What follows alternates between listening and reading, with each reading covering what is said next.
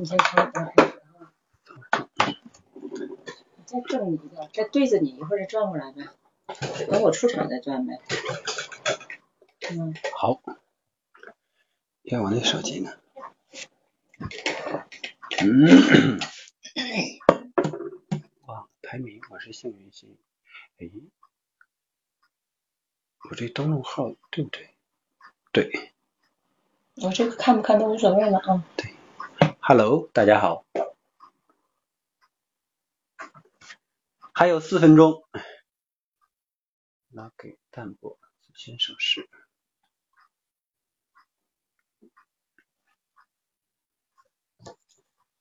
对。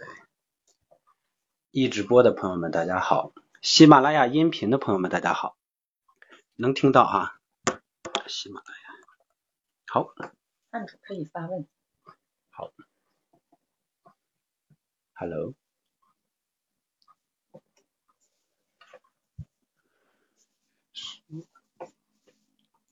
麻烦大家可以把直播分享到群里。对，点击应该是左下角吧，还右上角？左下角应该有一个分享，直接分享到群里和朋友圈。因为我那个手机在用着呢，大家可以呃转发到群里边。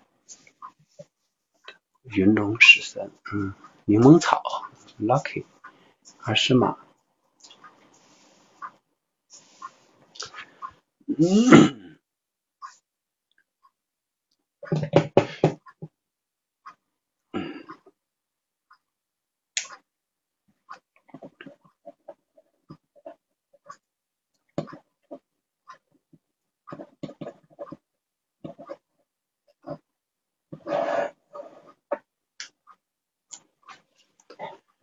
如水，女人成长，幸运星，品汉。哦，品汉这么熟悉，怎么看不见？对，喜马拉雅的是音频，所以是看不见的。如果想看到的话，最好用这个易直播视频。喜马拉雅只是个音频，易直播才是视频。麻烦大家把易直播呃分享到群里，谢谢。对，因为喜马拉雅有。有学员提出看不到啊，用流量也要看，谢谢。西文，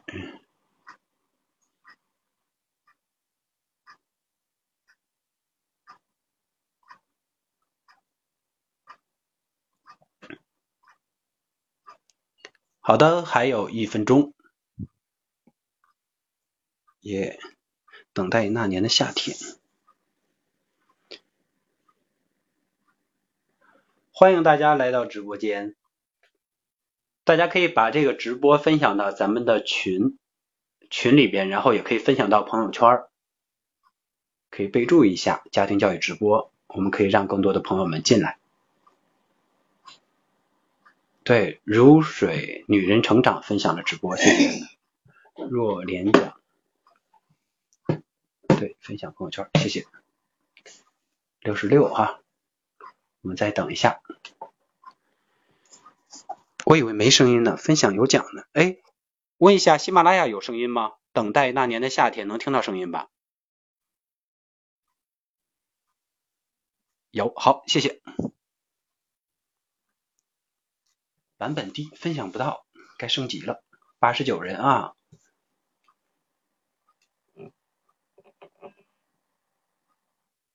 九十八人。对，一百人我们就开始，七点半，马上七点半。好，好了，一百。等等等等，我们话不多说，我们七点半了，马上我们请出我们的曲开老师，现在直播正式开始。亲爱的朋友们，大家晚上好。这个直播没有回应哦，啊，最近呢连续的呃收到一些信息，就是关于孩子玩手机、玩游戏，啊不写作业，呃还和父母顶撞啊，啊甚至还有的不上学呀，等等等一些让人很头疼的一些问题。那么小梁老师呢就跟我商量说，这个青春期这个逆反呀。不写作业呀，这个玩手机问题挺严重的，可否呃给大家做个直播刚好我这次回北京来办事儿，他就抓了我一下啊。我想呢，如果能帮助到大家，也是我很快乐的事情，我就答应了啊。这个缘起就是这么简单。那多年的家庭教育呢，让我发现一个现象，嗯，发现呢，孩子各种各样的问题，表面现上看好像不太相同，但是其实呢，有一个共性的问题，这是比较严重的，是什么呢？就是好多孩子不在乎别人感受。啊，比如说孩子不写作业，他不在乎父母的感受，也不在乎老师的感受，那他很在乎他自己的感受。那比方说孩子玩手机、玩游戏，玩到后半夜两点、三点，这确实让很多父母心心心疼又头疼。呃，确实是这样。那孩子呢，却感受不到父母的为难啊和心疼啊，都感受不到。那这个不在乎别人感受这个问题，我发现不只是在孩子身上有，其实父母身上也有，只是表现的方式不同而已。呃，这是一个很重要的一个现象。那现在孩子呢，从玩手机这件事儿来讲，呃，表面上看呢，他是贪图享受，是物质上的享受，嗯，而实质呢是什么呢？我觉得从稍稍深层次一点来说的话，就是他缺少精神上的追求，没有活出一种精神来。呃，只是在物质层面里活着，这样就很容易变成这样一种现象，享受物质生活。一个人如果没有精神追求的话，呃，没有人生目标的话，那么他不可能有责任。那这是我今天要重点谈的一个问题，责任这两个字。如果一个人没有责任的话，他就没有这个担当了。没责任肯定不善于担当，那他作业不写，对他来讲也是很简单一件事情。我不知道这种声音大家是不是听得很清楚？呃，可可以给我回应哈，嗯，他们不需要负责任，为什么呢？哈，我在这么多年做家庭教育发现，这个责任啊，被谁给贪污了呢？各位父母朋友，真的，我们反省一下我们自己。孩子本来天生不是就不负责任的孩子，但他为什么后来变得不负责任？自己的作业都不肯写了，对自己都不肯负责任了，那更不在乎别人的感受了。为什么呢？呃，我发现呢，这个责任啊。被我们很多所谓充满了爱心的父母给包办代替了。这个父母剥夺了孩子负责任的机会，父母去替他负责任，他就不需要负责任。好多事情都是这样的。那他不需要负责任，那他当然就更不在乎这些事情了。我们没有呃清晰的想培养一个负责任的孩子，这是很多家庭教育出问题的一个根本的根源。但是。呃，让人觉得有点像用小孩的词叫什么叫搞笑的是什么呢？我们没有培养负责任的孩子，我们就希望孩子能够自己去努力做作业呀，对他自己的学习又负责任啊，对他人生又负责任，这不是很矛盾吗？就是说，我们培养孩子的时候是按什么目标去培养的？这是今天我特别想跟大家嗯讨论的第一个问题，就是您在培养孩子过程中有目标吗？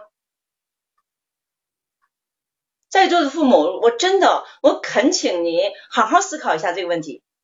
我估计很多父母会说：“有啊，我想培养一个好孩子啊，我想让他起码上大学呀，或者读硕士啊，读博士啊，或者是将来有个好工作呀，或者是在将来能够像领袖人物一样、精英一样、社会精英，能让生活的高质量啊。我有这样的目标啊，我当然希望他幸福啊、快乐呀，等等等等等等。”如果你是这样回答的话，那我想问的问题是：这样的目标真的能给孩子一个好的一个引发吗？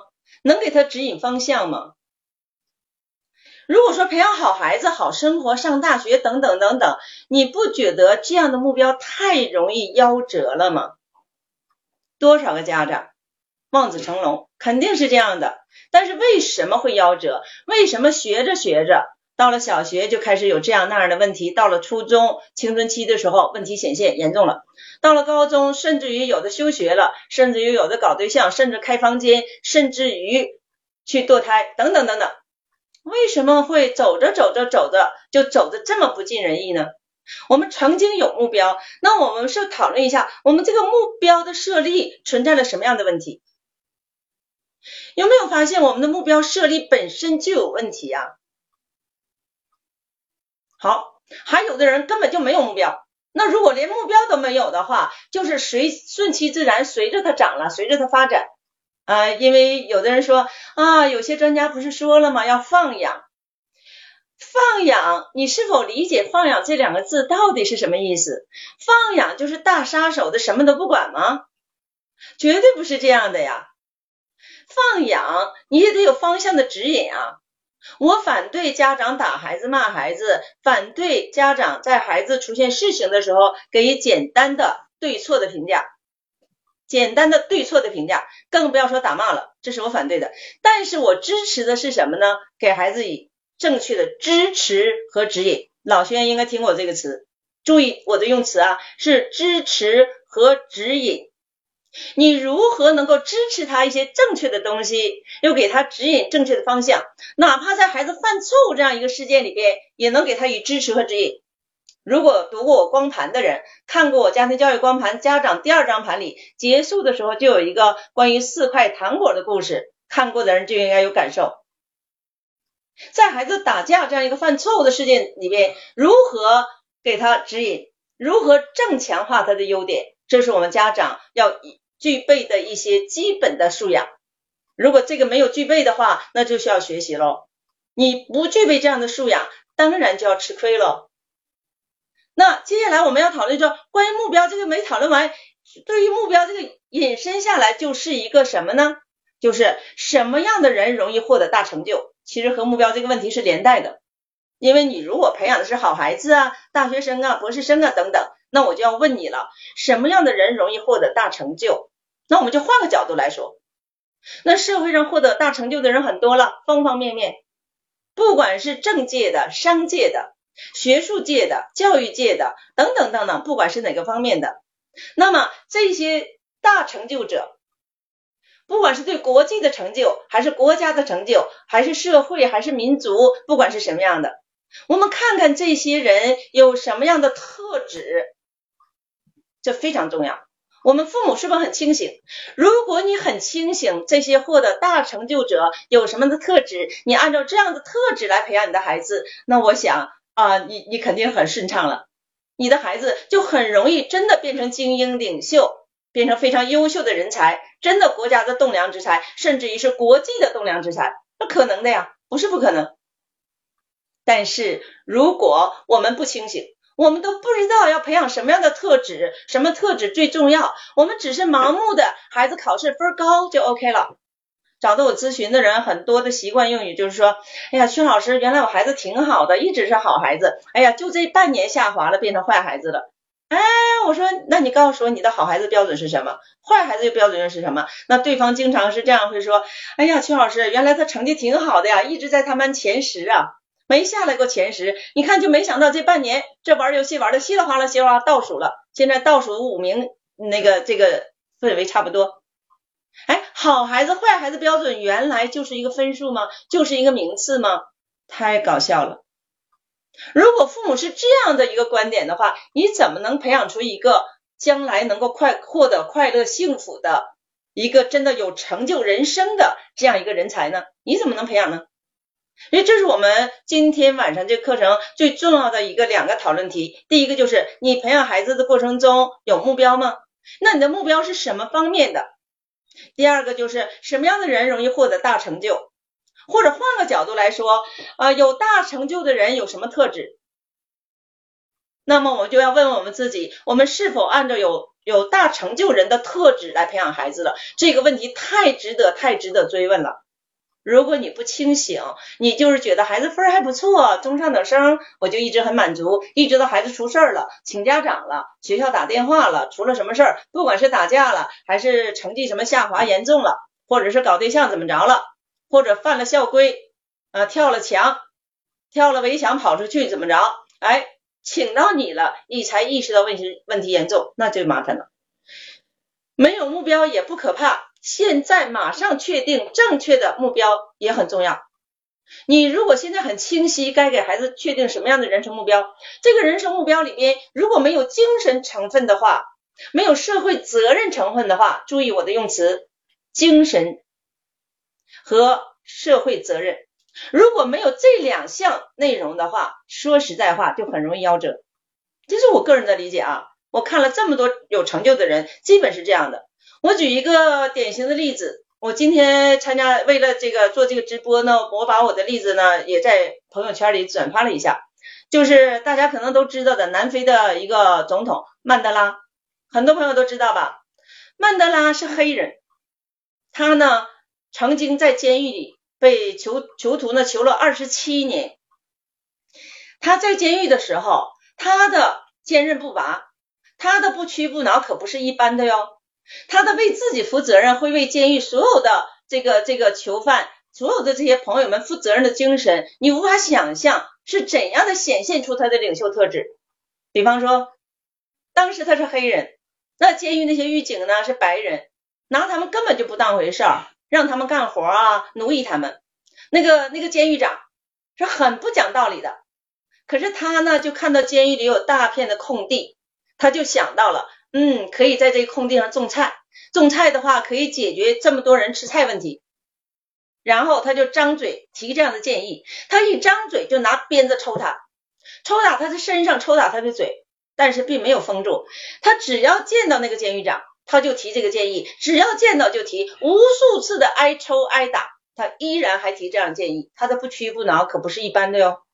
终于那个监狱长不耐烦了，说：“好了好了好了，愿意种就种吧，行了行了，你们种吧。”哎，就是这样，那就一件事儿一件事儿，后来在监狱里成立了足球队呀、篮球队等等等等吧，好多项目都是在他的引发下，领袖特质的显现。那在南非，那他作为一个黑人，他并不像一般的黑人那样想变成黑人掌权，把白人都怎么样了？他想的是一个像彩虹一样的一个国度。黑人、白人能大家互相支持，能够呃这个互相就帮助这样的带有和平与自由这样一个使命，他是有个有精神上使命的一个人，他追求的就是和平与自由，所以呢他自己本身的特质，注意我讲到领袖特质了，他身上的特质太值得我们去借鉴了。首先他是积极乐观，在监狱里他都依然积极乐观。想象那种环境，他的信义，他的坚韧不拔，他协调矛盾，求同存异，他的顽强，他的宽厚。其实一个人不用有太多优秀的特质，有那么三五条就已经相当了不起了。曼德拉身上闪光的东西真的不少，真的很值得我们去借鉴，我们去思考。呃，有的朋友可能说不用说那么高，其实我也不是往高了抬，我只是说我在看每个伟人也好，普通人也好，他身上只要有闪光的东西，我就会借鉴来。其实我们生下来都是很平凡的人，但是我们慢慢的学习，慢慢的学习，可能就会越来越变得优秀，越来越优秀。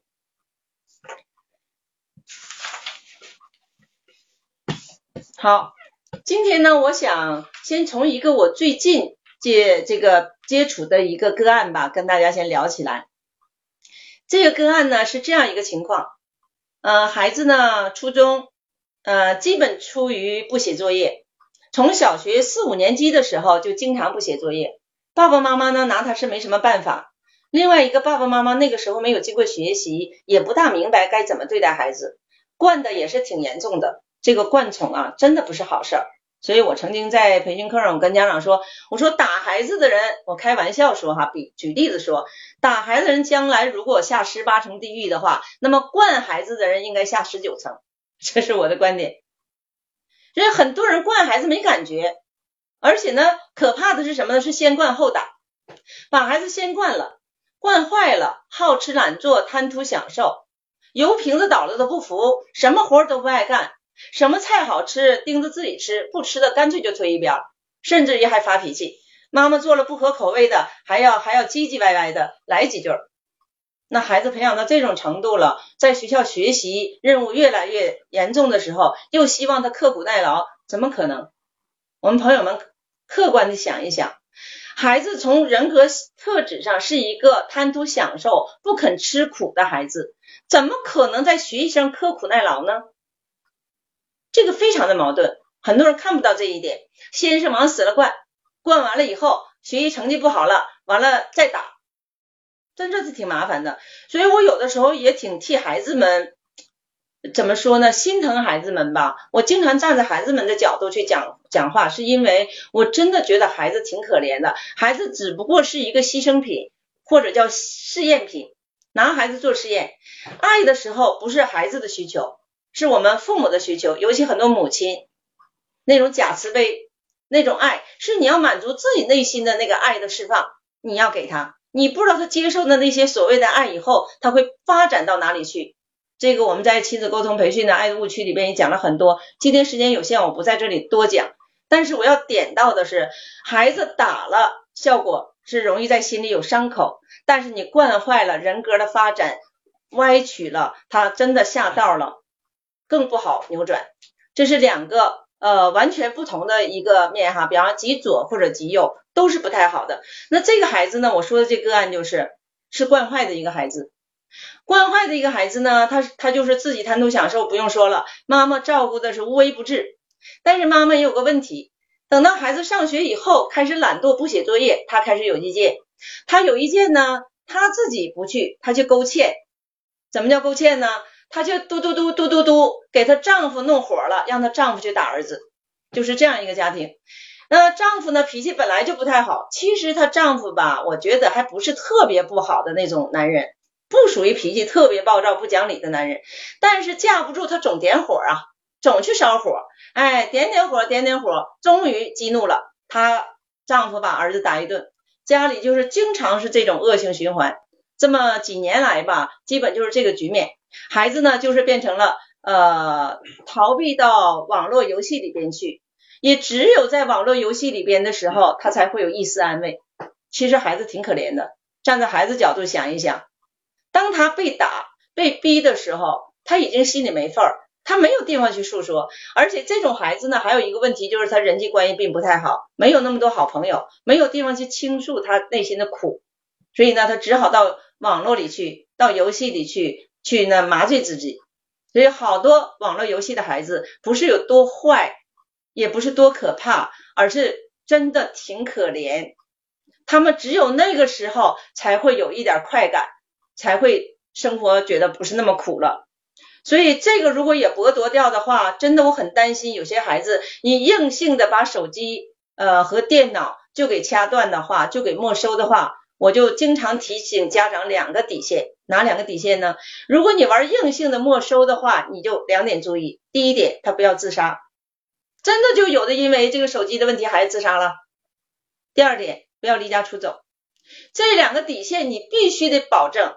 不能出现。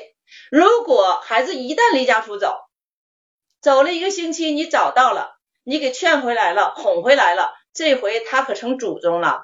你打板供起来吧，这回你更不敢招惹他了。再找他就吓唬你，再再跟我喊，我就再离家出走。哎，很多父母就更束手无策。所以呢，我们要保证这两个底线，不要出大事儿。那么在这是最底线，底线不等于是我们的目标。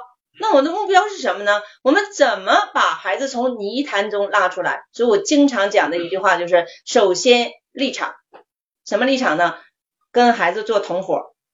那老学员应该知道我的观点，开心妈妈有很多理念哈，跟孩子做同伙。注意，同伙不等于同流合污，同伙才能从泥潭中给他拉回来，这是非常重要的，让孩子收到你是朋友。你给他的是爱，你是为了他好，你是真的关心他，不像我们家长说的，你看我打你是为你好啊，打是亲骂是爱，这个不是，你打了骂了，你说打是亲骂是爱，这叫强词夺理，他收到的绝对不是爱，他收到的是真的是怨恨，甚至有的孩子会恨一辈子的，还有呢，就是他心里会受伤，所以我们基本原则首先是立场，要跟孩子同伙。那么这个孩子呢，就是爸爸妈妈从去年吧就开始参加我们有效亲子沟通。那今年呢，这个父亲又来参加前两天的亲子沟通培训，又来复训，就连续的学习吧。哎，这个还还不说，因为他接触的我比较这个紧密一点吧，我就给他了一个任务，大概是今年春节前吧。春节前的时候，我先是跟那个妈妈，那个妈妈找到我，找到我我就给他留了一个作业，我说这样吧，你也是老学员了。但是呢，你学了很多东西呢，表面上好像懂，但是一用的时候就糊涂。这是好多学员的一个现象，就是知行不能合一，知道做不到。那怎么办呢？我说你这样，你把我那套书啊，把快乐还给孩子呢，你从头开始看。但这次呢，不是这么通看。他说我都看过两遍了。我说不，你从头看，这次这样看。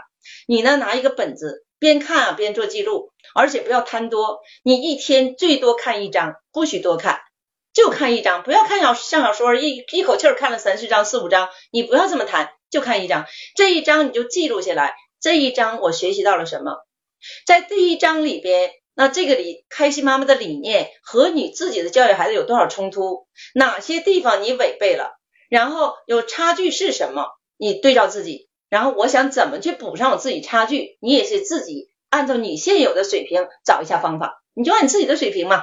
比方说，我先不生气，我先不打他，我去理解孩子，那你就这么写，你能做到多少就先写多少，然后你努力去做，你做做做做个几天，你再看第二章，还是这样写。那他呢，就是每一张每一张呢，这样写完都发给我。嗯，我发现在这认知上来讲，他确实不断进步。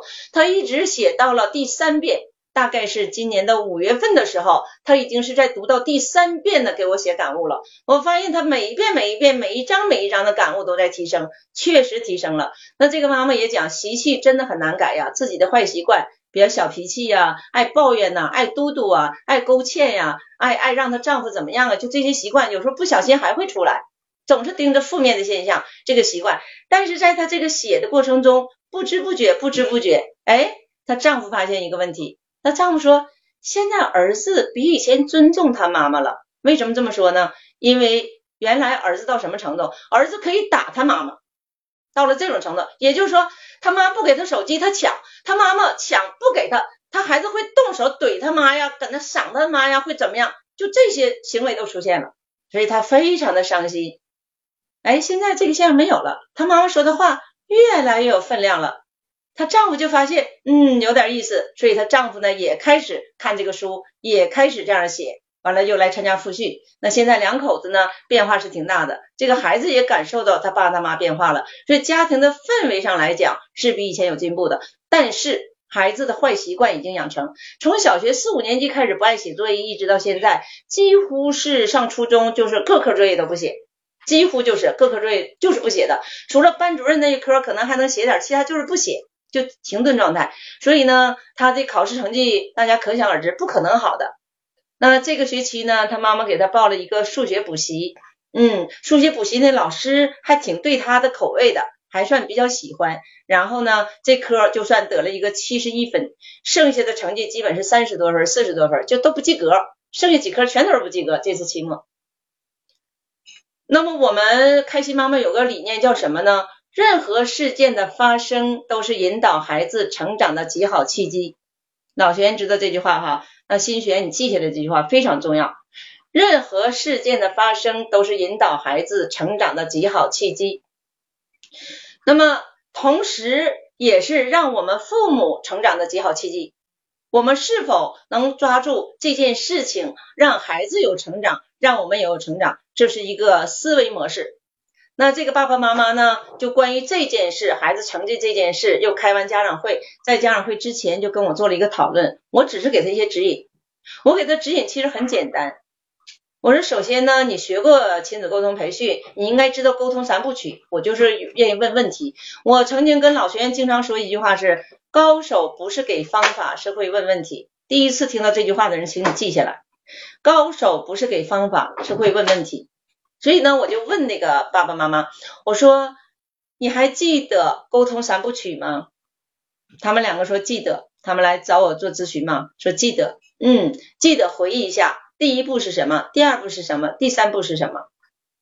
啊，我们通常第一步是处理情绪，我们叫包扎伤口，其实处理情绪。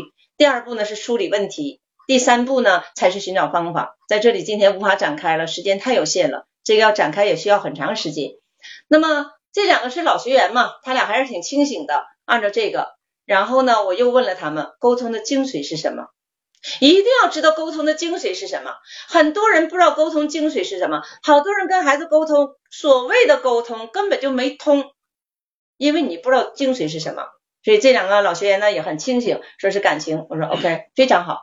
那带着这样的，好，先把感情拉近，先呢处理孩子情绪，然后表达你们的。这个情感上的东西，表达你的情感，让孩子收到浓浓的爱和浓浓的那个情，在这个基础上再往下讨论。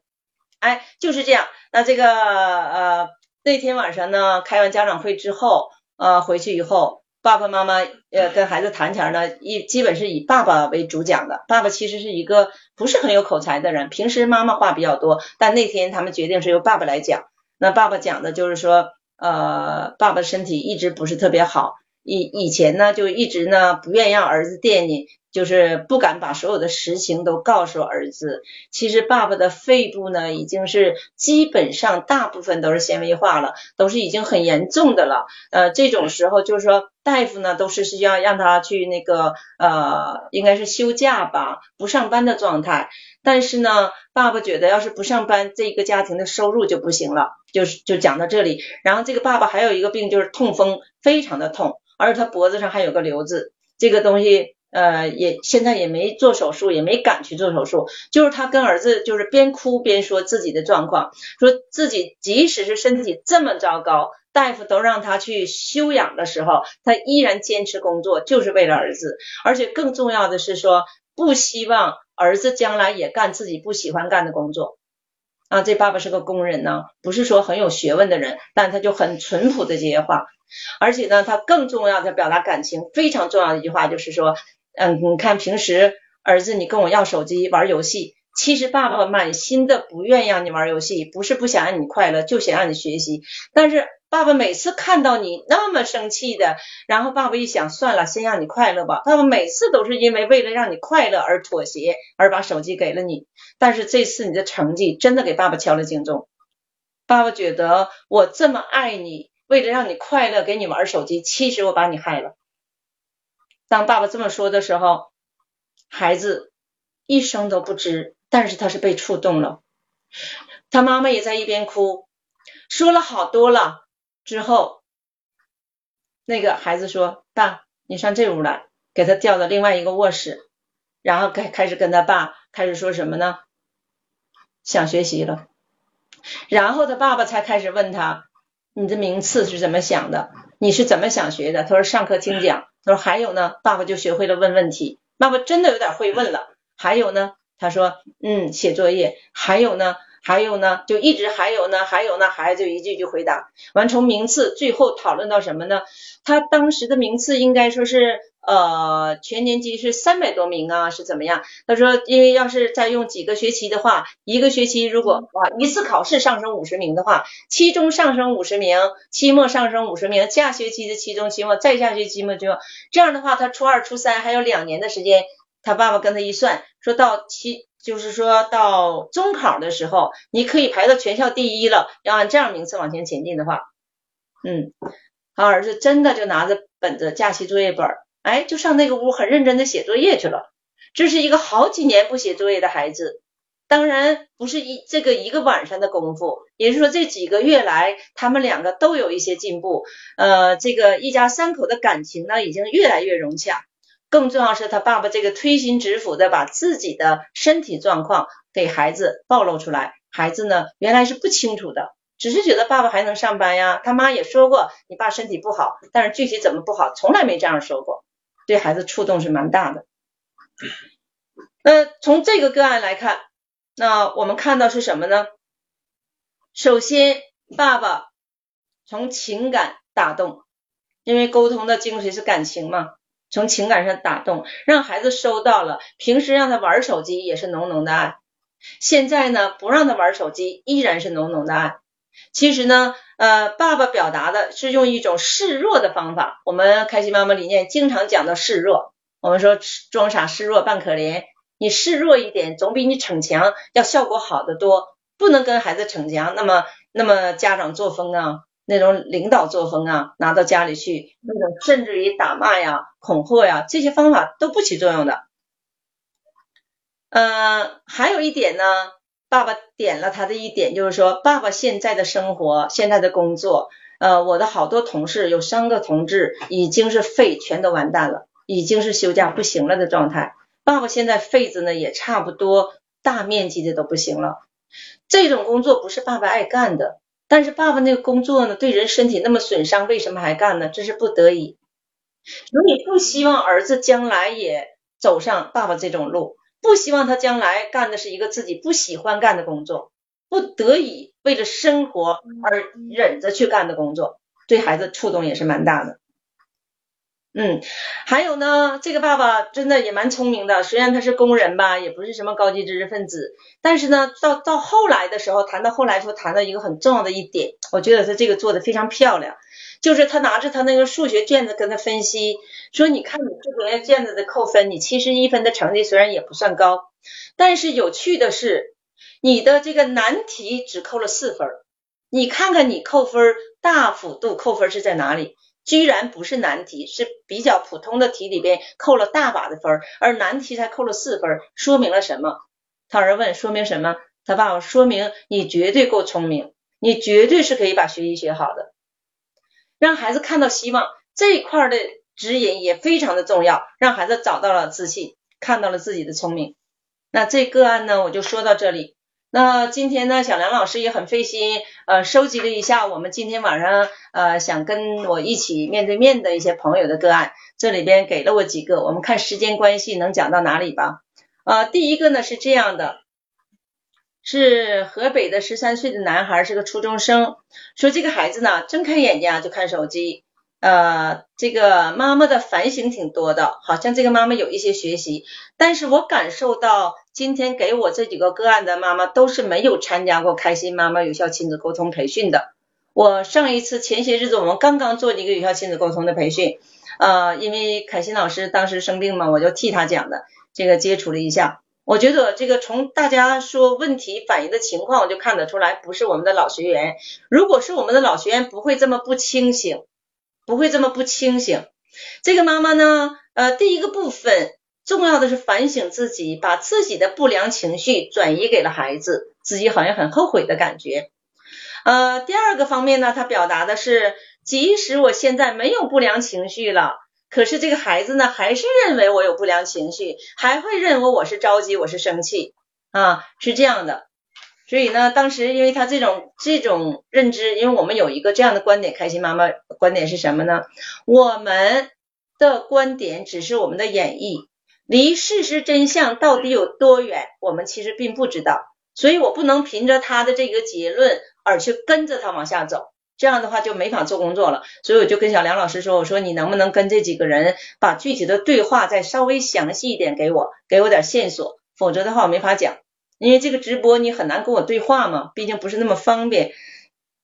好，那他给我反馈回来了哈，嗯，那这个他又说的一个呢，说期末考试成绩很差，就是这这次期末刚好现在是期末哈。他说我并没有生气，嗯，孩子却认为我生气了。他认为呢我没有不良情绪，孩子不相信了。哎，这是他的一个一个很重要的一个表达。说我没有不良情绪，孩子不相信了，那这块很有意思哈。那我觉得这个妈妈，我看出她不是我们的老学员，因为什么看出来呢？这个妈妈的焦点，大家清楚没有？焦点在不良情绪的转移上。注意，焦点在不良情绪的转移上。他认为他的不良情绪已经转移给孩子了，那现在他没有不良情绪，孩子也不相信了，他把这块当做他问题的焦点。嗯，这不是我们要讨论的焦点。我们脾气不好的人，有不良情绪，经常有不良情绪的父母是要改的，我们是要改掉不良情绪的。但是我们绝对不是简单的就说我现在有不良情绪，孩子承认我不良，承认我是没生气就 OK 了，不是这样的。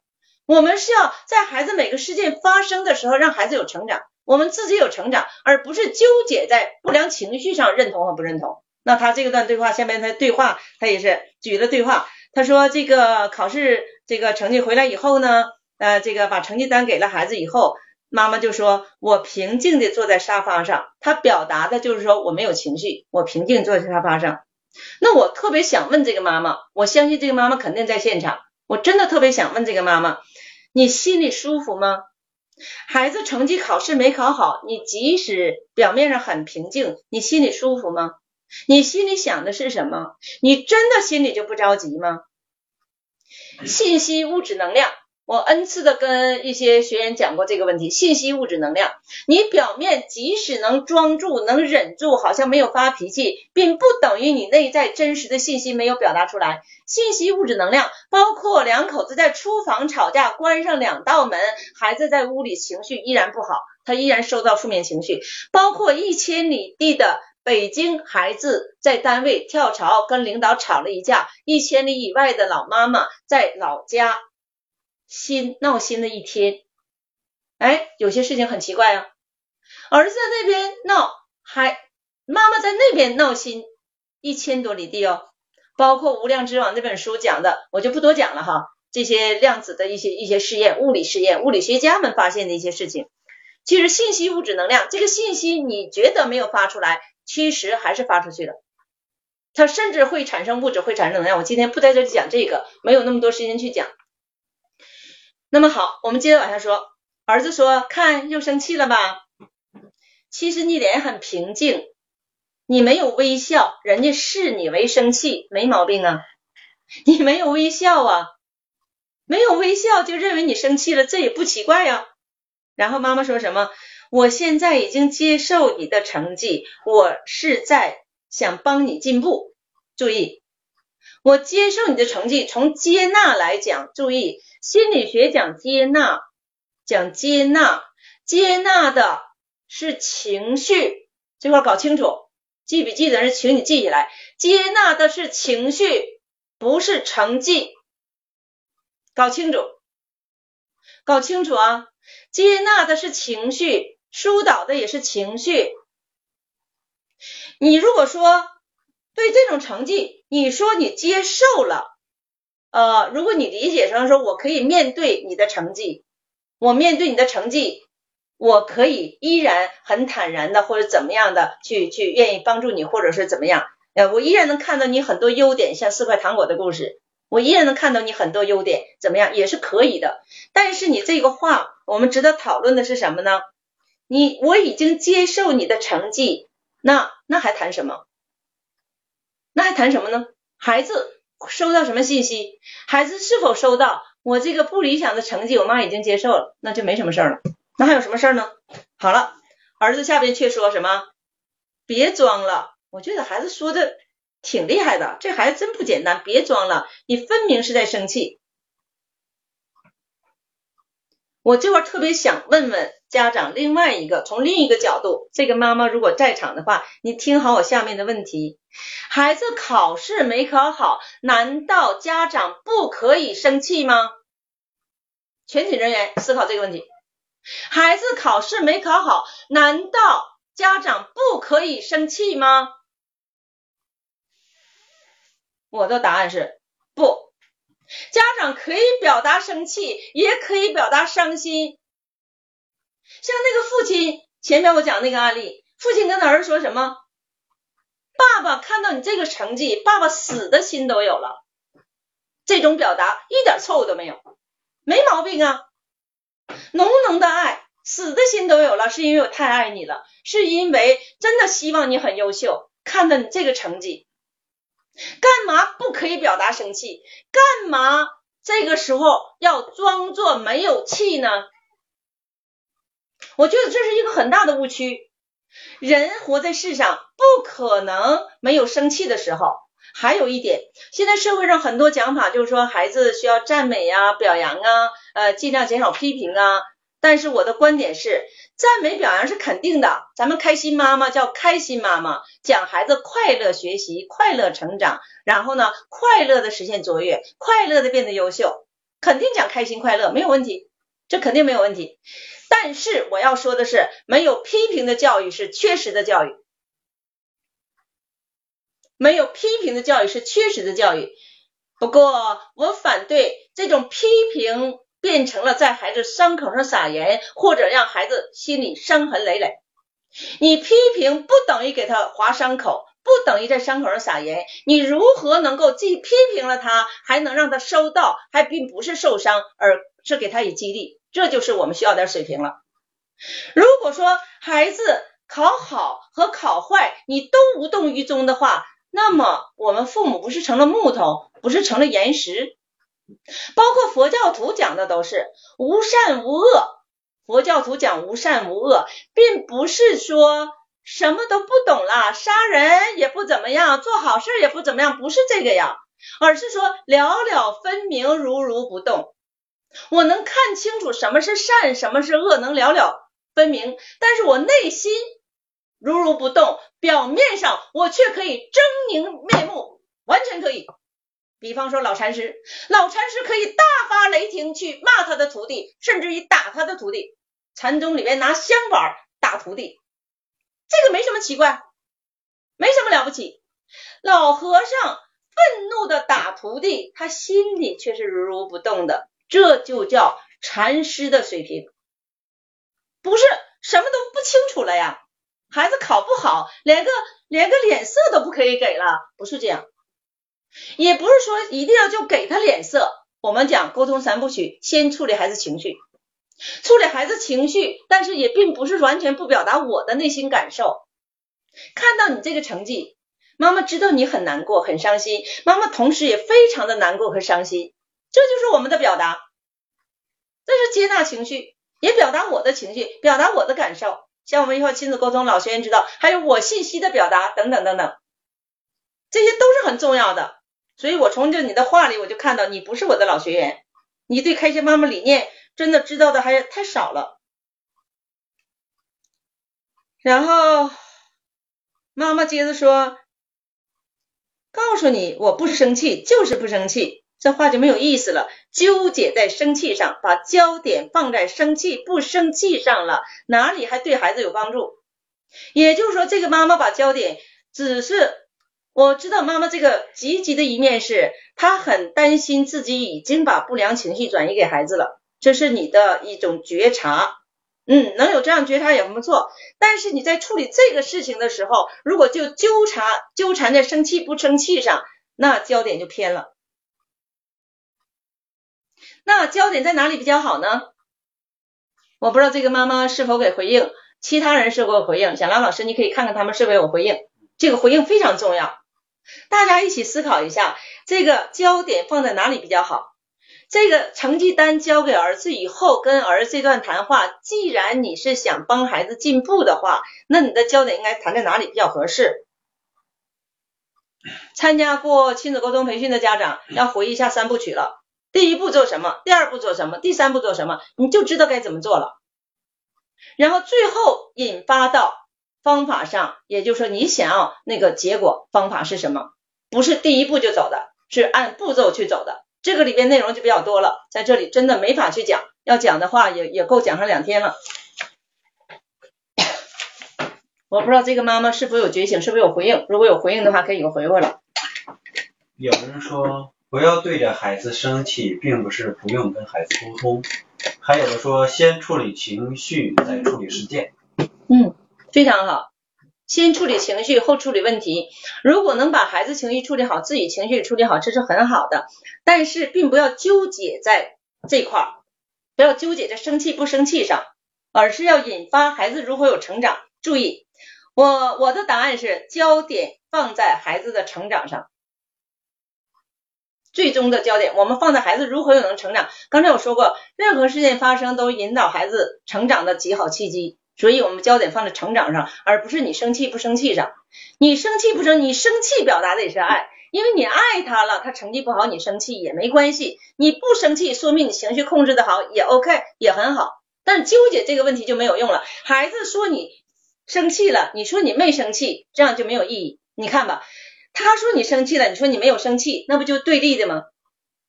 其实孩子如果说，嗯，我看你还是生气了。那你其实可以换个方式，你没有必要一定证明你没生气。如果儿子你认为妈妈生气了的话，那说明你还是挺在乎妈妈的情绪的，是吗？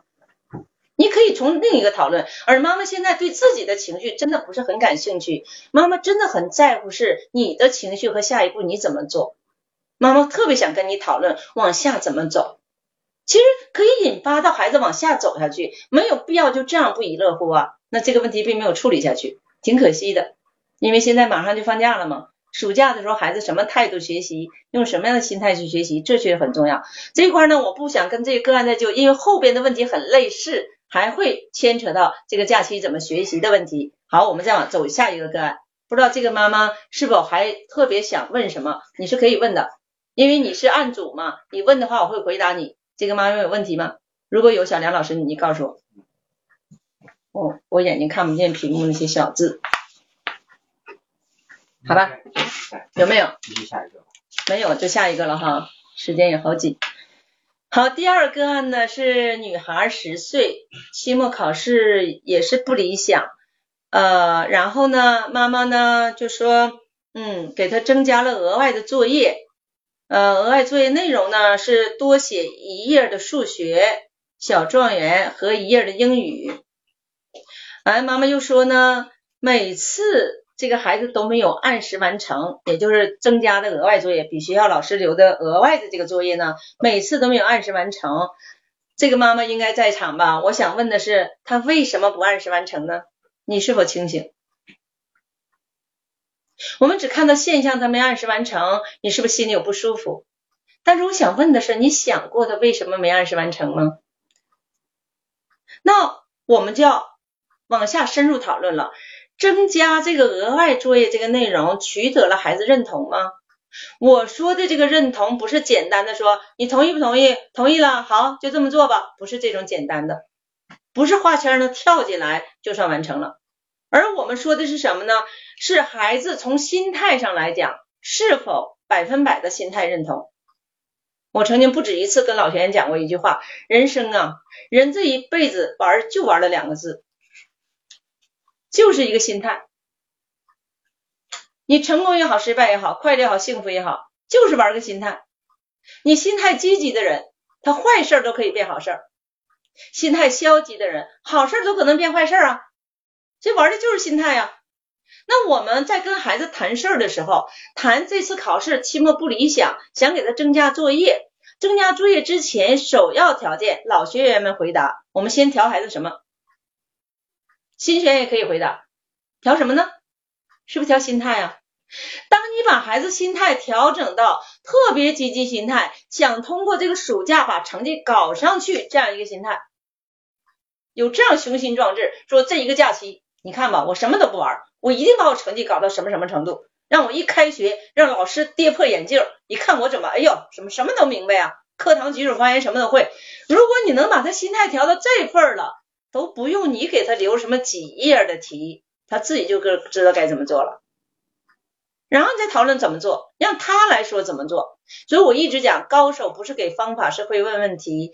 透过你问问题，从他嘴里说答案，而不是你给他布置额外作业几页，而是从他嘴里说他要做多少。就像我一开始今天最开始讲那个爸爸妈妈，爸爸跟他谈，那孩子给他爸调到另外一个屋里说，爸爸。我想学习了，他主动跟他爸爸说了，他想学了，然后他想补课，然后他爸爸再一句一问他怎么学，他说上课认真听讲，还怎么学？他说写作业，还怎么学？他就一步一步说，什么看书，什么什么做题，怎么怎么着，一步一步往下说，完真的拿着寒假作业本去写了，是这样的，是从孩子嘴里要口供，而不是我们告诉他怎么做。一般来讲，凡是家长告诉他自己怎么做的事儿。基本都夭折，因为不是他想要的，不是他的心态，他没想这么做，是你要求他这么做的，他当然不会按时完成了。这就是你没把孩子心态调整好，你就盲目的下指令，不好使。然后他又说，女儿是生气的写，错误百出，那生气的写错误肯定是很多了。这个是很正常的，你想他赌气的写嘛，所以他心态没调整好嘛，这个妈妈应该明白了吧。所以你要调孩子心态，哎，你可能今天要问怎么调心态了，这个你就把我把快乐还给孩子从头看吧。刚才我说过了，真的看三遍以上，每遍每遍每一章每一章你都写读书感感感受，然后发到群里去，大家互相去说一说哪个地方怎么样，你就一遍一遍看，你会发现你第一遍的感受和第二遍和第三遍每一章的感受，你都会发现你自己在进步。都会不一样。我这样辅导过好几个家长了，明显的在进步。然后呢，孩子生气的写错误百出，妈妈的内心的内心的对话是：我再也不管你学习了，爱怎么样就怎么样吧。我一看到这儿，就真的不是我们老学员，那什么心态呀？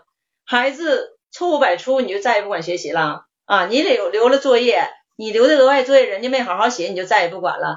那你的耐挫力也太差了吧？你没有调整好孩子心态，没让孩子心甘情愿去写作业，孩子不能按时完成，你在那块赌气就想撂挑子了，那真妈也太不合格了。说这个社会最不合理的一个现象就是妈妈不能下岗，是吧？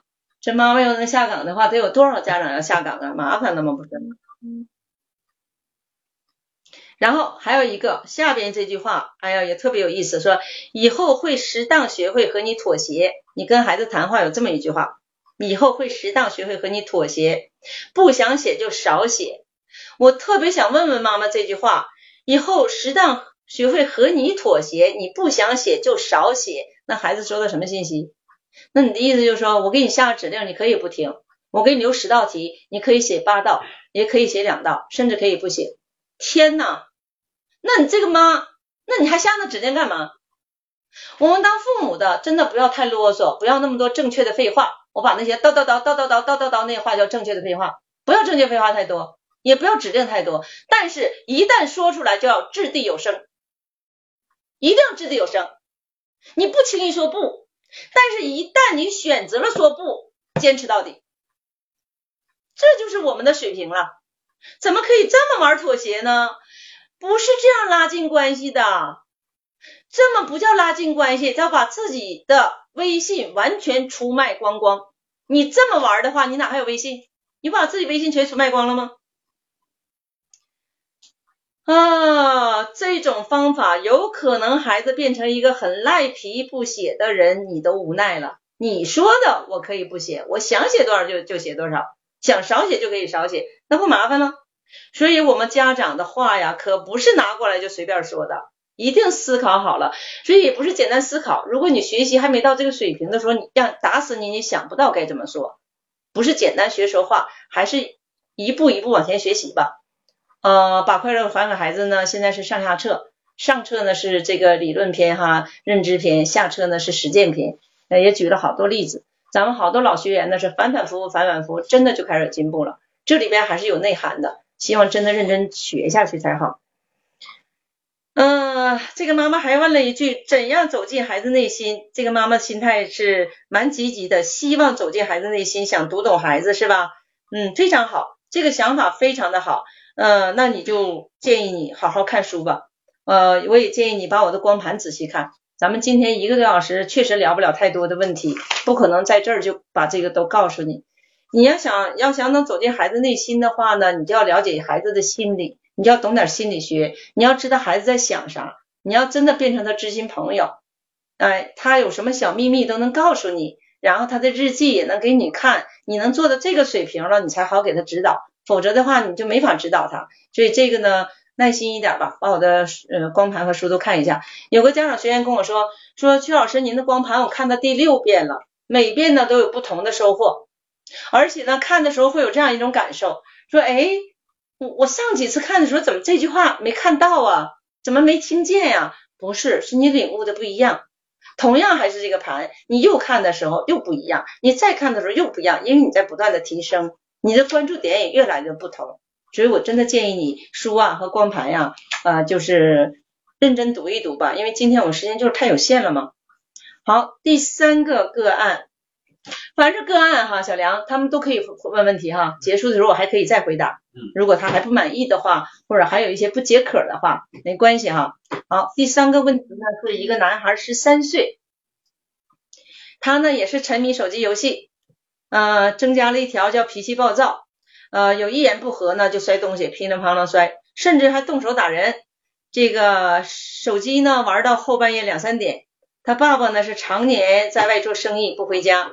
而且爸爸脾气也不好，呃，爸爸脾气不好，呃，这个孩子变成脾气不好，这个倒是很正常，这个不叫遗传哈，不是遗传。爸爸妈妈，你愿意不愿意都是孩子的学习榜样。你一个眼神、一个手势、一句话、一个动作，不不小心就被孩子学去了。这个父母有脾气不好的孩子变成脾气不好，太正常不过了。好，我现在在这里没法跟你论这个沉迷沉迷手机游戏的原因了，但是大多数都差不多。呃，是不是像我前面那个案，先惯啊，惯坏了呀，什么责任都不负啊，是不是这样？是不是没有精神追求，我就都不知道啊？是不是他有夺到游戏里边才会有一一点点快乐呢？我也不知道。但是从他脾气暴躁来讲，包括他爸爸的脾气暴躁，那我的观点就是都是内心有伤的人，脾气不好的人，爱发脾气的人，爱生气的人，爱哭的人，不讲理的人，都不是坏人，都是内心有伤的人，包括他的爸爸。所以这个在他的原生家庭里受的伤害呢，我们也不能忽视。那我们怎么去疗伤？我一直建议家长学点心理学嘛，就是说我们能懂一点心理的话，既能帮自己疗伤，也能帮丈夫啊，就两夫妻也能帮孩子，也不至于再给他们伤害。所以学习还是有价值的哈。那这里边呢有一段简单的对话，因为我要求他有对话的个案嘛。没有对话个案，我这边瞎猜的话，用我的演绎去往下讲，真的没有意思。有点对话呢还好说一点。他这个有一个简单的对话是这样的：儿子呢跟他妈妈说，你把你身份证给我，我要注册一个王者荣耀这样一个游戏，在网络上的。然后妈妈说，你不是注册过了吗？注意这个回答呀，这个妈妈这个问话呀，孩子问了这句话，下句话该怎么接茬？所有人都想一下。注意，所有人都想一下，这块就是一个关键点。孩子说：“妈，你把你身份证给我，我要注册一下王者荣耀那个那个，就注册一个什么？问注册什么？说王者荣耀那个游戏。因为呢，呃，这个妈妈的回答是你不是注册过了吗？其实这个就已经跑了，已经偏了。如果一个高手的话，有点经验的妈妈就不会这样，绝对不会这样的。”因为孩子已经是沉迷游游戏了，后半夜两三点钟了，已经是这样了。那你说你这个就硬拒绝他，肯定就是一个脾气暴躁的孩子，肯定是要引发一场叫战争也好，叫摔东西也好，结局肯定是不好的。你要是拒绝他，但是呢，你要答应他的话呢，他可能就会变本加厉去学，所以家长就不知道该怎么做。注意，我们先看他这个哈，你不是注册过了吗？孩子说必须用成年人才行。这孩子回答，儿童那个就是不好使的，不不成年不好使的。嗯，妈妈这个时候怎么回答也很关键了，必须用成年人才行。其实这有很多，我们老学员我估计就能想到很多。我们老学员学过课程，心态百分百，方法无穷大。老学员现在马上就开始想，这个时候该怎么回答？第一步那块过去了，错过一个机会，现在这个机会该怎么回答？其实你看，我们给孩子的每一个回应都是给他一个指点，都方向性的指点。如果说这块国家规定必须成年人才行，是为了谁好，是为了谁坏？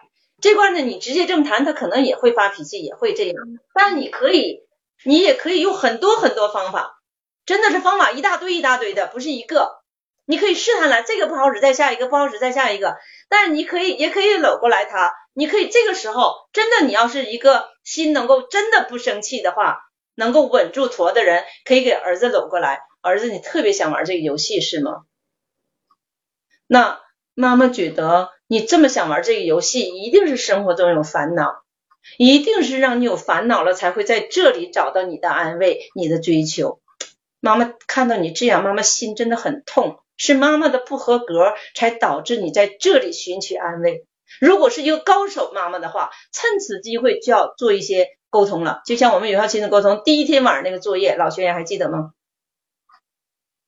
真的用很多很多方法都可以往里进了，各个角度都是可以的，可以浓浓的感情的表露，甚至眼泪流出来。真的，孩子继续要用他妈妈的身份证，而且这是骗人的行为，这是欺骗吗？这个时候也可以沉静下来，可以沉静下来表示沉默，让孩子看到你是生气还是伤心，你都不用管，他就看你不回答，他会很奇怪。他要是很奇怪，生气眼神，你就可以流露出伤心，甚至可以流泪。你可以缓缓的给他讲一个关于诚信的故事，一定是动人的。所以我我一直说，家庭教育最有效的方法就三个字，老学员应该知道哪三个字，就是讲故事。所以，我们作为父母，一定要储备大量的故事。我们得像个故事篓子一样。说怎么储备呢？很简单，现在微信也好，这个网络也好，太多太多的信息量了。你要想把一个故事背起来，很简单。你看到一个好故事，你这一天之内跟同事啊、跟亲戚啊、跟朋友啊，你就分享。你往外讲过三次这个故事，你基本记住，就这么简单。我背故事就这么背的，不用背。我给别人讲过三遍，不同的人讲了三次以后，这个故事基本属于我，就是这样。过了几天，我想想，哎，那故事情节有点忘了，我马上把那个微信打开，我再看一遍，哎，等于复习一遍，我再给别人讲一遍，基本上我再讲这故事前一点问题没有。所以这个时候，如果你能动情的讲一个关于守信的故事，所以妈妈不是不借给你，妈妈不想让你成为将来走这样歪路的一个人，这么大的灾难，就是因为一个不诚信而让他这辈子有了那么多灾难。就这样的例子比比皆是啊，我就不在这里浪费时间举了吧。也可以动情的说，各种角度都可以呀，也可以理解孩子。就这个时候还可以哭着说什么呀？说儿子，你知道吗？你现在跟妈妈借这个。妈妈心真的很痛很痛，你一说跟借身份证是为了办那个，就像你拿刀子捅了妈妈的心一样。每天你到后半夜两三点钟不睡觉，你知道妈妈睡不着，翻来覆去多难过吗？你真的可以噼里啪啦哭下去啊！你没有这份情感吗？亲娘啊，怎么会没有这个情感呢？不是我不给你啊，儿子，妈妈看到沉迷这里，真的是妈妈不合格啊，妈妈太难过了，抱着他哭啊。我不知道听你听明白我的意思了吗？可是这妈妈因为没学过咱们这些东西哈，唉，说身份证是重要的隐私物，不能乱注册。注意哈，这句话用的非常的不漂亮，不好不好，因为就拐弯了，拐下道了，让孩子揪着这个事儿跟你辩论，让他抓了个理儿。你这么一说，让他抓理儿了，就这句话说的是非常不好的话。这是你情急之中不知道该咋说了，不知道咋说就一边哭去。这个招简单吗？示弱吗？你不知道咋说就一边哭去呗。你哭不出来一边坐去，哭出来弄点辣椒面往眼睛上弄点。我说的意思就是说善巧方便嘛，你不是为了打动他吗？后边你又说了一句话，说游戏长时间玩确实不好，这个话就属于正确废话了，不疼不痒的，管用了吗？这种老生常谈的话有多大意义？你也太不能义正言辞的说点话了吧？动点感情说不行啊！你甚至可以说，我恨不得把创造游戏那些人全杀了，他们毁了我儿子。你可以表达你的愤怒啊，表达你的情感呀，你亲娘的情感完全都可以表达出来。你怕什么？你表达情感，我想他不至于就那么摔东西吧？唉，结果儿子抓了个理儿，儿子说：“腾讯那么大的企业，你怕啥呀？你又不是什么大人物，你看他抓歪理儿了吧？”这个时候你来了一个确实不行，脸一板，你看吧，确实不行这句话伤了感情，这就不是沟通精髓，因为你不懂啊。你来个确实不行，那你确实不行，你太没意思了。要我我不这么说，我绝对不说确实不行，我就哭给你看，我心疼你，我给你注册完了，你更后半夜两三点了，我干嘛我做坏我儿子的人啊？你打死我我也不干这种事儿啊！我得这么说。你看你说个确实不行，那孩子就摔东西呗，那引发了孩子摔，所以呢，我们属于，唉，不会处理问题呢，招灾惹祸。所以呢，我真诚的说，我们父母是需要学习的。我这二十年来经历了大量的家长跟我咨询也好，参加我的培训也好，后来变成朋友也好，好多孩子是从真的是滚刀肉那种，转了三所中学都没学校要的程度，最后变成了好孩子，甚至上大学以后竞选什么学生会主席呀，竞选什么学学校的领袖啊，真的挺厉害的。很多变化都挺大，所以我一直有一个预言，已经得到证实的预言，N 个孩子证明了我这句话。初二的孩子觉醒，考任何大学都没问题，一类大学没问题，多少个孩子证明了这一点？但是前提是孩子的觉醒要靠觉醒了的父母来唤醒他。如果父母都没有觉醒的话，没有这种力度去唤醒他，那孩子怎么觉醒啊？所以首要条件是父母肯学习。我今天还跟小梁老师讨论呢，我说你今天给我这几个案，怎么好像都没参过加过有效亲子沟通啊？他说是的。我说你知道吗？我们以往的经验就是，没有参加过有效亲子沟通的家长陪着孩子来参参加双赢人生，效果的时候就不如参加过有效亲子沟通的效果好。当然，孩子效果没有问题，你来没来过，孩子效果都会一样的，都会很好。但是因为你还是不懂，你停留在原来的水平，你回家去，孩子比方说已经在我们双赢人生里面调的非常棒，已经有领袖风采，已经真的愿意负责任，愿意担当，真的那种士气出来了，男人的那种眼神也出来了，过关的时候真的看到男孩那种眼神。但是你回家，你的老生常谈，你的正确废话，你的嘟嘟嘟，你的不会讲话。用不了两个星期，孩子又回到原地，涛声依旧。孩子回到原地，涛声依旧，真的不是因为我们夏令营效果不好，是因为我们家长跟不上。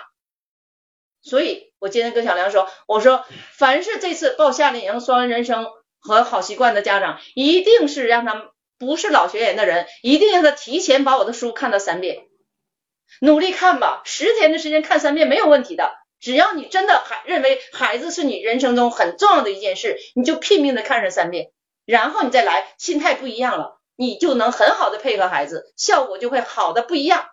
参加过有效亲子沟通的家长，就是比没参加过的效果好。所以呢，我真诚的说，既然你要带孩子来参加夏令营的话，你先补课，你把这个课补好了，你再带孩子来，否则的话，你带来了都不好使。哎，看到这些妈妈们还在糊涂，我都着急。其实我今年都六十六岁了，我都说不干了，不干了。但小梁一跟我说呢，我就不好意思拒绝。我也真的每次看到这么大量的一些个案呢，我就替你们心里着急。你们真的抓紧学吧，你们现在这么年轻，还有书看，有光盘看。我年轻的时候想看还没地方看去，想找人问也没地方问去。说实在话，你们真的比我幸运多了。你们说是不是啊？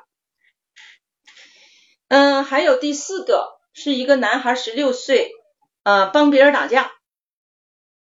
你看，我开开始今天我就说了，我这二十年来做家庭教育一个很深刻的感受，就是现在的孩子呢不在乎别人感受，包括现在有些家长也不在乎别人感受，包括家长要是在乎孩子感受的话，都不会跟孩子有那么多冲突。这真的是一个不在乎别人感受的一个严重的例子。这个孩子就是帮别人打架。把那个孩子打了，他还说什么道歉干嘛？又没事儿。哎，你看看啊，眼镜坏了赔个眼镜就没事了，认为那个孩子没受伤就不用道歉了，哎，也不用到到嗯那个班主任呢、校长呢去认错都不需要了。哎，这什么观点啊？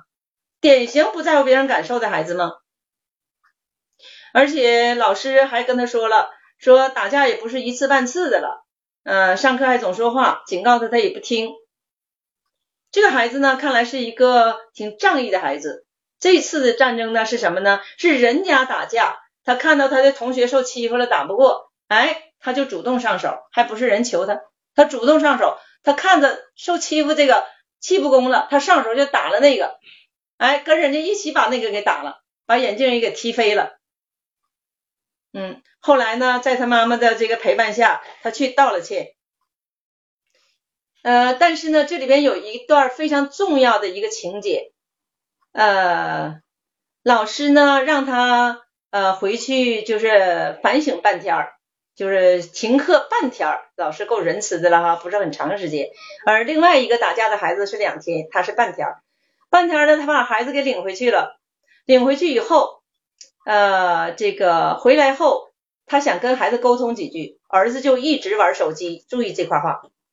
想跟孩子沟通，孩子一直玩手机，这个妈妈呢就没有办法把孩子从手机停下来，能跟他俩去谈话去沟通，等于就是沟通失败，呃，根本就没有跟孩子谈到这件事该怎么去跟班主任承认错啊，跟校长怎么道歉呀，怎么认错啊？其实老师让他修半天的目的，还不是让他有一点警觉吗？有一点警醒吗？可是妈妈没有起到这个作用，孩子呢一点感觉没有。结果呢，就这么不了了之了。第二天，这孩子老早就起床去学校了。你看看，大家想想看，老师让他停课半天，又跟他妈说了，打架不是一次两次了，上课还老说话，警告也没有效果。那你看回去了就这样就上学了，想想看老师会啥态度？假如我们是老师的话，咱换位思考，假设咱们是班主任的话，生气不？我觉得生气才是正常的，除非你是佛陀，你修成佛了，你不生气呀？那老师也是活人呐，那干嘛不生气呀？让你休学了半天，你还一点反应没有，就让孩子这么来了，那你家长也太失职了吧？那这这是一个关键点哈。到八点多的时候，老师给我打电话说，你没有让孩子有个说法。还让他来上课干嘛？老师这话问的是对的呀。你没让他给我说法，你干嘛让他来呀？那你说，你你其实你要是真的一个能能替老师想一想，在乎在乎老师的感受的话，也在乎在乎孩子是否能经过这件事有进步的话，我一直说，任何事件发生都是让孩子成长的极好契机。能让孩子有成长的话，这件事都不能放过他。他要看手机，你就说妈妈在跟你谈正事呢，你把手机先放下行不行？你为啥不能义正言辞？你怕他打你吗？第二天早上你还上什么学呀？你连个说法都没有，你还上上学呀？回来回来，今天妈妈也喝着不上班了。孟母当时孟子说不上学了，孟母断机书，咵就把机器给断了。这故事咱不是没听说过吧？那你都这样不承认错误了，上课不听讲还说话，这连个说法都没有，你还上什么学呀？我还上什么班啊？咱娘俩还活着有什么意思？咱今天必须说明白，你为什么不能厉害点？你怎么可能给他放学校去呢？能怪老师这样说你吗？你看人老师说你们一家子都管不了了，一个孩子我管六十多个孩子，我也没有办法了，只能顺其自然了。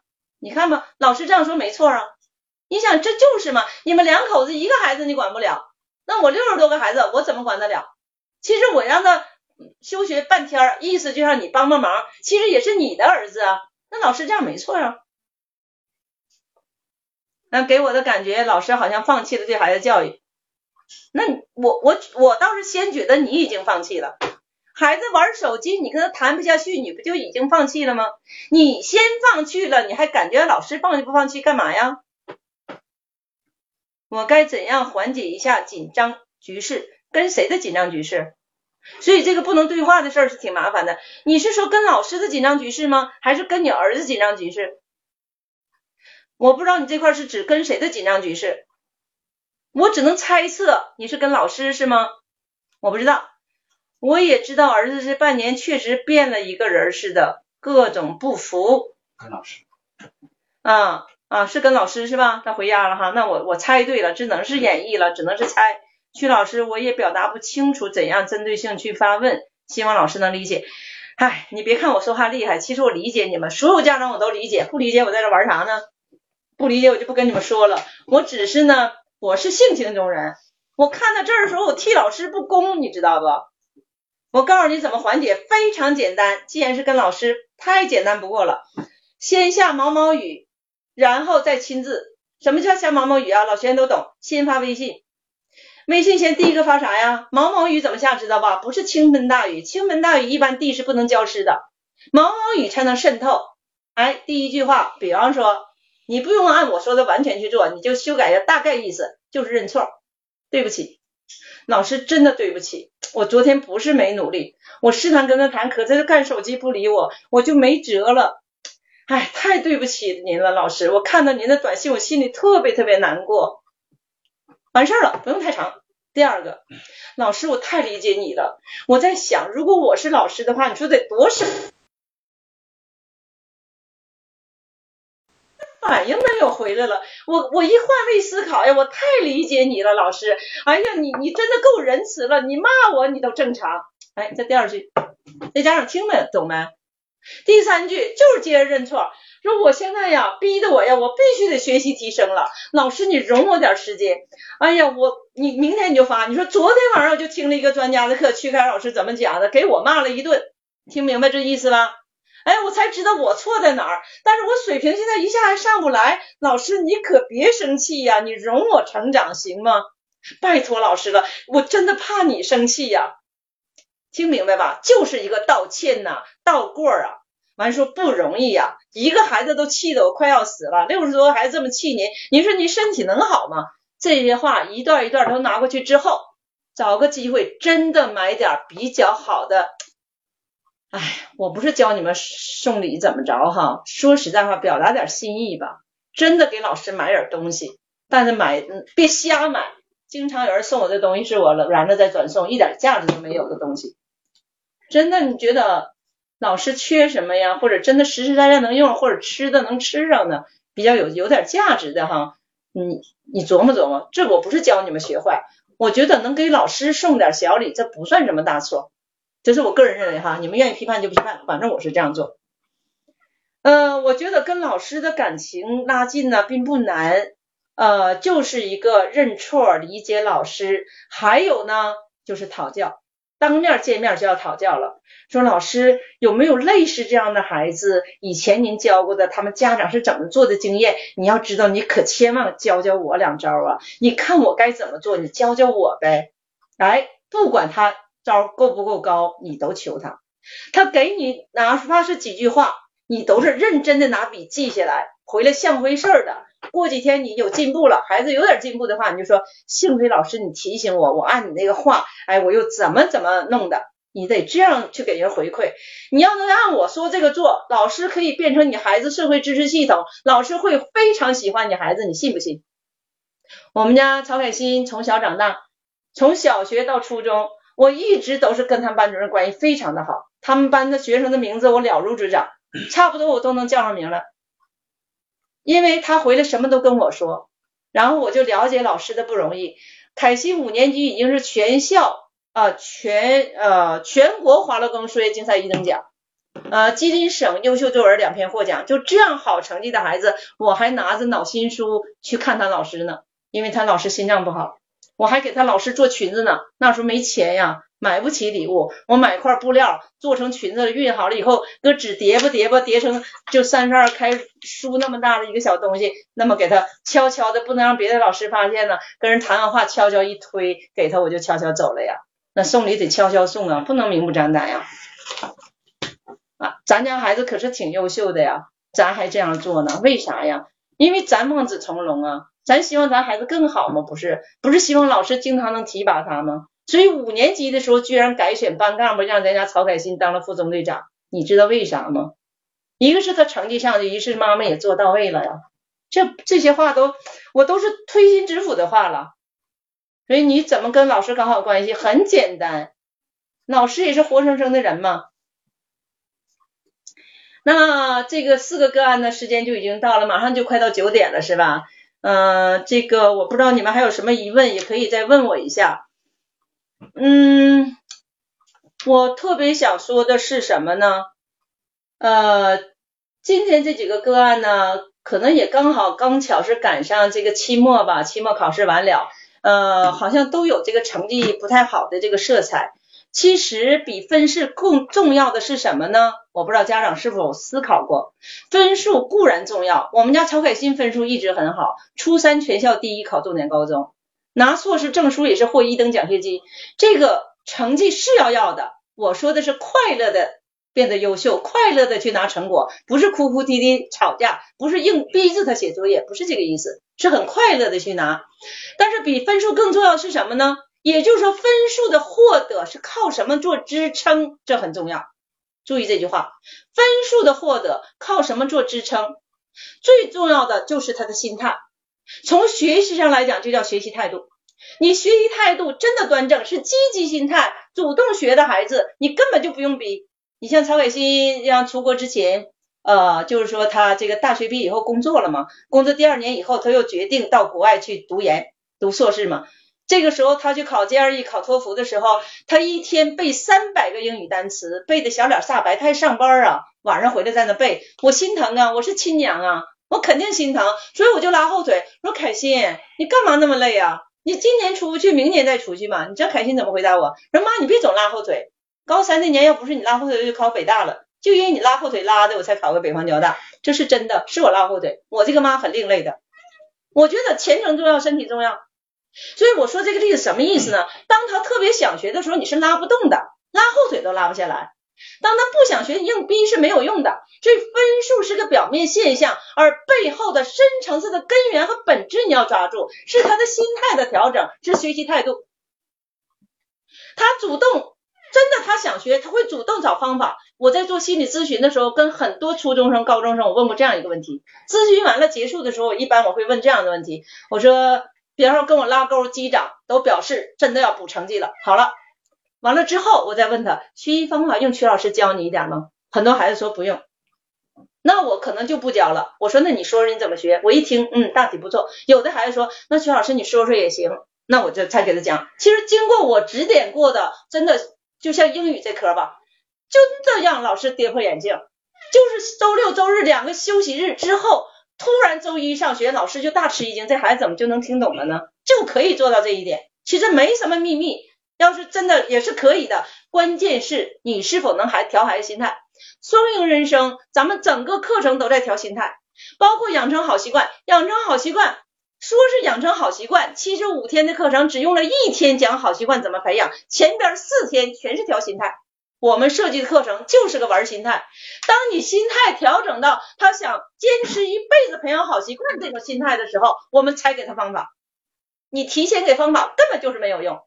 你不调心态，他不想培养好习惯，你光教他方法有什么用啊？他不执行。所以我们玩的就是个心态，这比分数更重要。有积极心态不愁分儿，孩子有了正确的学习态度，你还愁分吗？他自然会主动思考啊，提前复习呀。那么还有就是一定培养正直善良的人，不能不在乎别人感受。你正直善良，你对你这个受欺负的同学，你帮忙了，你觉得你是正直善良，那你对那个你打的那个同学，你就是不善良，你就做了恶。你要搞清楚这些东西，还要有责任感。一个有责任感的孩子，不可能不写作业，不可能不复习，善于担当责任，善于负责任，这是最重要培养孩子的一个一个特质。如果你培养的不是负责任的孩子，那你的种种苦头还在后边。不只是学习成绩，高考怎么样？未来的婚姻，如果未来的婚姻里边是一个不负责任的人的话，他的日子肯定是不快乐，肯定是痛苦的。所以一定要培养负责任的孩子。我们的孩子是否快乐幸福，真的很大程度掌控在我们自己的手里。我们父母啊，真的掌控着孩子的命运耶。你是一个高手的导师。教练，你的孩子就是可以变得优秀。如果你是一个糊涂虫的话，你的孩子真的清醒不哪去。所以我真诚的奉劝所有的朋友们，抓紧时间学习，提升自己的水平，让自己的底蕴厚厚的，你才有能力在孩子发生的每个事件里边都及时的给他支持和指引，而不是简单的打骂，更不是吵架，更不是威胁恐吓。那么还有呢，就是爱的滋养也很重要。你看我讲的第一个个案，那个父亲说了那么多话，浓浓的表达是对儿子的爱。我即使以前我错了，给你手机玩也是因为爱你。你看吧，表达的全是爱。但是我现在发现，爸爸这份爱害了你，所以爸爸决定现在不会给你手机了，就是这么简单。儿子问什么时候给，那要看你表现了。要看你成绩怎么样了，这可不是咱们简单说十天八天的问题，而是看你的学习态度。就是一天天这样吗？也不是谈完这一次就结束了。所以那天那个爸爸发给我那个之后，我就给他的回应是：不要高兴太早，我们艰苦的日子还在后边呢。说实在话，孩子会波折的。一个好吃懒做、懒惰的孩子，想学习了不等于就能坚持下去，你且得会激励。且得会做工作呢，这个没那么简单，所以我们怎么去提升自己的水平就很重要了。那么下边呢，我想说几句呢，就是说第一点，我想给大家几句话吧。第一点就是要跟孩子做同伙，注意啊，跟孩子做同伙，但是又不同流合污，或者说叫做知心朋友，尤其是青春期的孩子，一定要是知心朋友，让他跟你无所不谈。你才好给他指引，他什么都骗你的话，你没法指引呐。第二，想着每件事都是让孩子成长，而不是跟他怄气，不是你生气和他生气的问题，而是如何他有成长，我们也有成长。成长这个词一定要记住。还有呢，第三点，引发孩子对他的人生有精神追求，这句话太重要太重要了。有精神追求，在我们双赢人生里边，绝对不是空洞的，是很落到地儿的那种精神追求。在我们双赢人生，真的好多次都是孩子眼泪汪汪，男孩子啊，大高一高二的男生比我个高出一头了，眼泪汪汪跟我拥抱，告诉我，曲老师，这次你真的把我唤醒了，我回去游戏不玩了，我要拼了，我要好好学习了，这就咱们双赢的效果。多少家长很感谢我们的夏令营啊！包括有个孩子大学毕业以后还给我发电子邮件说：“曲老师，我现在都工作两年了，每次在工作中遇到困难都会想起咱们的双赢人生，非常值得的。”我也真诚的建议呢，如果可能的话，您就把孩子拉来一起参加双赢，前提是你一定提前把我的书看到三遍，否则的话效果未必那么好。呃，培养孩子责任感还有一个提醒。没有目标的人，培养有领袖特质的孩子，培养有领袖特质的孩子，那你就上网上搜一搜吧。领袖特质都有哪些条？刚才我讲了曼德拉，你们还可以搜更多的领袖，然后呢，按照这个去有几条给孩子培养，但是不要贪太多哟。呃，我今天我要说的话就说到这里，不知道还有没有什么有疑问的？时间也差不多了，有吗，小梁？有没有问问题的？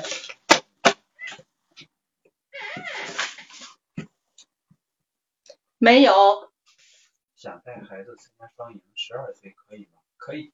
当然可以，十二岁可以。我说一下，双赢人生呢，要求是十周岁以上到二十五周岁都可以。十周岁到二十五周岁，为什么到二十五周岁呢？因为有大学生来的，甚至有大学毕业研究生来的，咱们都有过。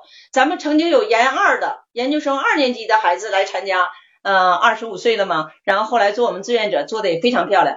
而且我们这里边呢，可能今年还有，就是参加过我们的呃好习惯和双语人生夏令营的孩子呢，等到上大学以后，你就有资格来申请做我们的义工老师了。做义工老师，很多孩子都觉得收获太大了。上大学以后，大二、大三、大几的孩子来做义工，他们觉得这个收获真是太大了。但是前提是一定参加过我们夏令营的人才有资格来参加竞选。嗯，还有问题吗？嗯，再问就是夏令营时间，我待会儿回答。夏令营时间由小梁老师回答，我都不知道，嘿嘿，不好意思。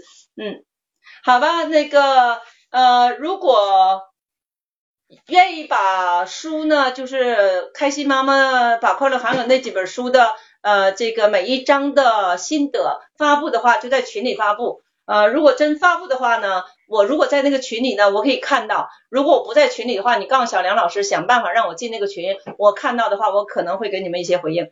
但是不写的人，我就懒得回应了。我也挺忙的，我还有我的学习和进程，我依然在学习。虽然我六十六岁了，但学的内容可能和你们不一样而已。好吧，祝福大家路越走越宽，日子越来越快乐，生活越来越幸福，真正的培养一个优秀的人才。好，今天晚上。就到此结束，谢谢你，我就到这了。差不多，好。我啥也没。好的，谢谢大家的参与，我们也感谢曲凯老师一个半小时的呃给大家带来的这个个案答疑和分享。其实通过曲老师分享，我们相信大家都有一些感受，就是呃包括曲老师其实是认真对待每一位学员提出的个案的。包括曲老师的这个精气神，我们也能感受得到。其实一个人的能量也好，一个人的状态也好，真的是与自己的学习离不开的。所以说，我们一直是以曲老师作为我们的榜样，我们一直在成长。呃，包括很多学员问到的曲老师的书盘和夏令营的问题呢，大家可以关注我的微信，我们可以在呃直播结束之后呢，呃，可以再来交流。夏令营是在呃七月二十号到七月三十号。七月二十到二十四号呢是养成好习惯，二十到二十四号是五天四晚养成好习惯，然后呢二十五号到三十号，七月二十五到三十号六天五晚是双赢人生，双赢人生，对，然后双双赢人生，包括那个呃微信呢，我的微信是五三零五三六八九六，五三零五三六八九六。对，再给大家说一遍，五三零五三六八九六。对，夏令营能见到曲老师。呃，其实按理来讲啊，曲老师，我们都知道这两年已经退休了，很多课程呢，曲老师都已经在呃淡出了。但是呃也是考虑到大家的一些需求，我们今年夏令营曲老师还会有曲老师的部分，就曲老师还能在，所以说大家一定要抓紧时间。对，小游是吗？对，能见到曲老师。对，我就是小梁老师。好吧，包括这个微信是五三零五三六八九六，对，大家可以加我微信。夏令营的时间七月二十到二十四号是好习惯，二十五到三十号是双赢人生。对，双赢人生非常适合十周岁以上的学生参加。对，特别棒的夏令营有时间，梦醒时分。对，这是去年参加过我们夏令营的老学员。好，也欢迎大家点击左上角呃关注一下那个主播，就是下次有直播的时候就可以呃及时的提醒大家。好，那关于夏令营的问题还有要呃问我的吗？夏令营的时间呀，相关问题还有要了解的吗？对，今天都会在，曲老师啊，曹凯新老师啊，包括罗江老师，我们都会在。都是全程参加，呃，对，尤其是呃进入这个中学以后，孩子还能来参加的话，我觉得真的不要放过这个机会。那很多一些家长可能跟孩子的关系嗯没有那么融洽，都特别的想让孩子来。当然说，如果孩子能来的话，对吧？那当然说把握这个机会会更好。两个家长是可以的，对，至少是一大一小，至少是一大一小。夫妻同时来当然会更好了，至少你夫妻两个人的那个观念呀，各个呃理念呀是一致的，同时学习，这样在家里边互动过程当中，那那个效果要比你一个人单打独奏会好得多嘛。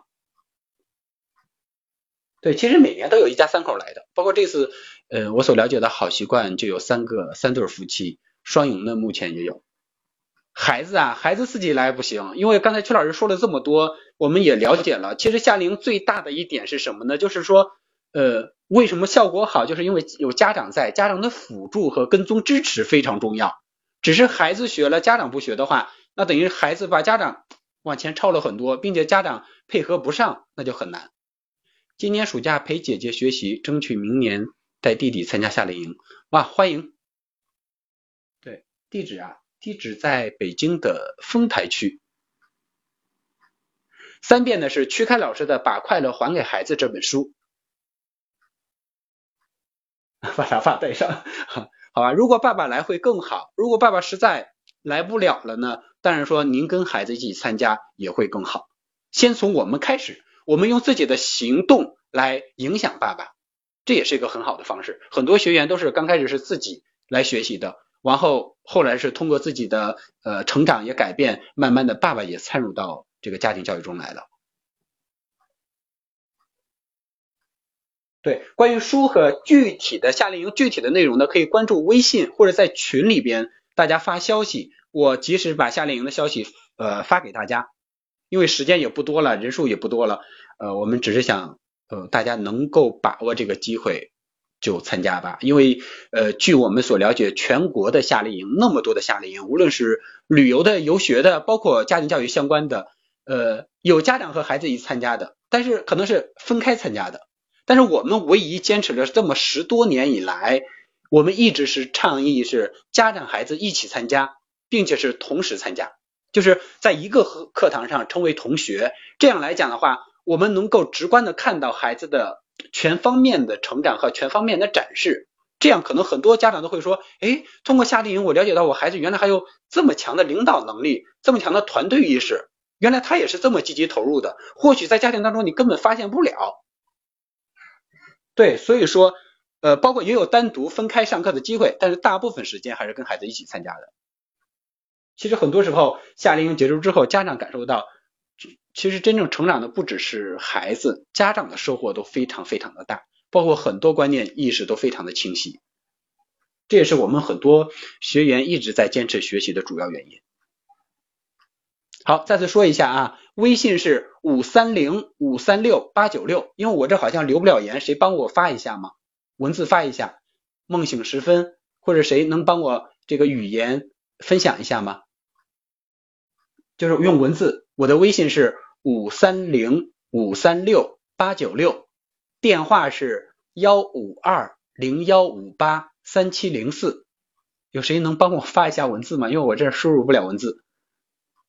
幺五二零幺五八三七零四，幺五二零幺五八三七零四，电话也是微信。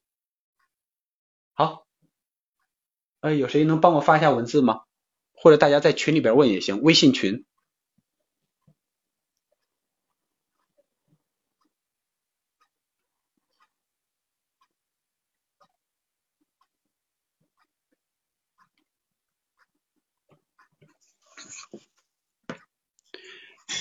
哎，对，包括喜马拉雅上有一些学员已经呃分享出来了，五三零五三六八九六，对对，这是我微信，谢谢。永不放弃，谢谢。幺五三九七六零，啊，说的快什么？幺五二幺五二零幺五八三七零四，幺五二零幺五八三七零四，梦醒时分，麻烦您帮我发一下行吗？幺五二零幺五八三七零四，对幺五二，对今其实可能刚才有一些学员已经看过我的朋友圈了，因为今天下午呢，再说一遍，幺五二幺五二零幺五八三七零四，OK。发了哈，谢谢。因为可能大家已经看到我朋友圈了，因为下午呢，我见了我的那个堂弟，呃，弟弟呢是呃一零年的时候参加过呃夏令营的双赢人生，然后一二年冬令营的时候呢参加过好习惯和双赢人生，因为他现在是今年刚高考毕业，然后现在已经录取了那个昆明理工大学，因为他学的美术嘛，呃，包括今年，因为他去年其实去年录取的是一个二本。就是普通的一个二本，但是他觉得不满意，所以说他准备自己要呃再复读一年，然后这一年哎他的文化课的分数比去年要增长了一百分，然后专业课呢增长了五十分，然后今天下午我好不容易抽出时间去看他的时候，因为他高考完了之后来北京做个兼职嘛，就在一个度假酒店当个门童保安这样的，我就问他我说。那你觉得你之前参加过这个夏令营，尤其是双影人生，嗯，有没有给你印象比较深刻的，或者说对你现在觉得那个收益最大的是什么？